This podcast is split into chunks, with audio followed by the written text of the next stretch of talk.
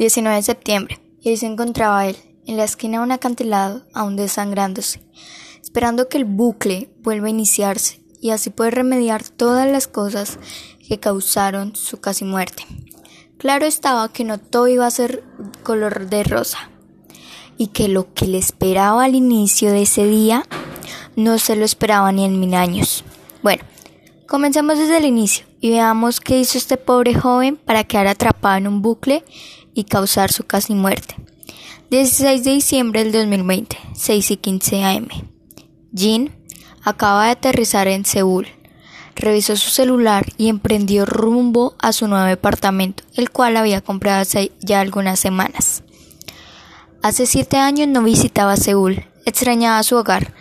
Cabe aclarar, más se tendría que adaptar a este nuevo, Debido a circunstancias de trabajo, Jin tuvo que mudarse de Busan, dejando atrás a su familia. A sus 22 años, Jin se había graduado de ingeniero de sistemas.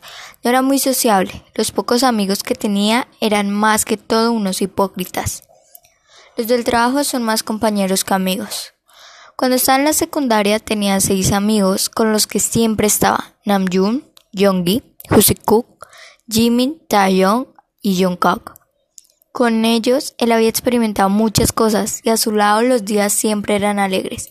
Mas al terminar sus estudios, Jin se tuvo que ir a Busan, perdiendo todo contacto con sus grandes amigos. Y ahora, después de siete años, por fin podía volverse a encontrar con ellos, mas no estuvo preparado para lo que le dijeron esa tarde del 16 de diciembre. Resulta que la gran mayoría de sus amigos estaba muerta. Los resaltantes permanecían tras las rejas. ¿Por qué? Tras muchas llamadas intentando conseguir el nombre de la celda donde permanecían Namjoon y Taeyong, pudo por fin conseguirlo. Fue a visitarlos. Tenía muchas preguntas, pero muy pocas respuestas. Necesitaba saber dónde estaban todos sus nakamas. Habían terminado muertos y encerrados en un solo día. El 19 de septiembre fue un día trágico que había terminado con la muerte de muchos de sus seres queridos. Jin se encontraba hablando con Nam Jong. Nam le contó todo lo sucedido entre lágrimas con los otros miembros. Parece ser que el destino les ha jugado a todos una mala pasada. Según lo contado, Jung terminó en la cárcel al intentar defenderse de un hombre que lo estaba golpeando y al tener bajos recursos no pudo pagar su fianza. El papá de Taeyong agredía de forma física y mental de él y de su hermana Shayong. Así que un día, donde intentó hacer lo mismo, Taeyong se defendió y le clavó una botella. Lo mató. La policía lo vio culpable y lo encarceló injustamente al igual que con Nanju. Yugi se suicidó quemándose en un edificio, recordar a su difunta madre, pues este mismo día había peleado con Jungkook en donde los dos salieron muy heridos. Jungkook, al saber sobre la muerte de Yonggi, se culpó y también se suicidó, tirándose desde un puente hacia el vacío. José Koch parecía de una enfermedad llamada narcolepsia, al igual que Jimin. Los dos estaban hospitalizados. Jimin murió ahogándose José Cook le atropellaron intentando escapar de ese hospital. Shin, llorando, regresó a su hora frío apartamento donde lo único que pudo hacer fue tirarse a la cama, deseando poder volver el tiempo y poder salvarlos a todos de esos trágicos destinos. Para su suerte, o tal vez no, quedó atrapado en el bucle del 19 de septiembre.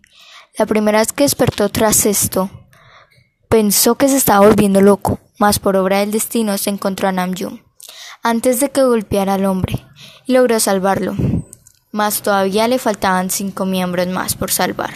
Desgraciadamente, él no sabía con exactitud a qué hora y en qué lugar moriría cada uno de ellos. Cada vez que él no lograba salvar a alguien, se volvía a repetir el día inmediato. Todo quedaba como un simple y trágico recuerdo.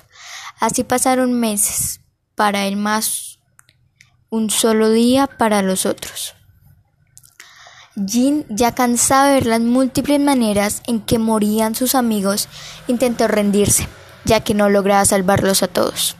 Llegó a pensar que tal vez intentar hacerlo era imposible y que lo mejor sería rendirse.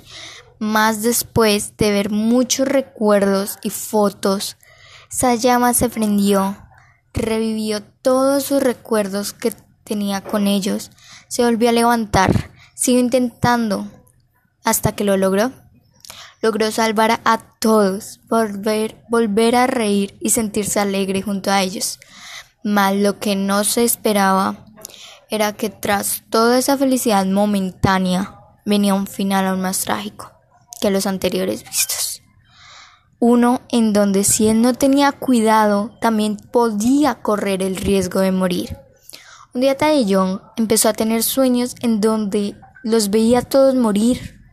Él empezó a sospechar de Jin, al igual que todos los demás. A Jin no le quedó de otra que contarles lo sucedido. Tal vez con todos colaborando, el destino podría cambiar y así todos quedarían sanos y salvos. O eso fue lo que ellos pensaron.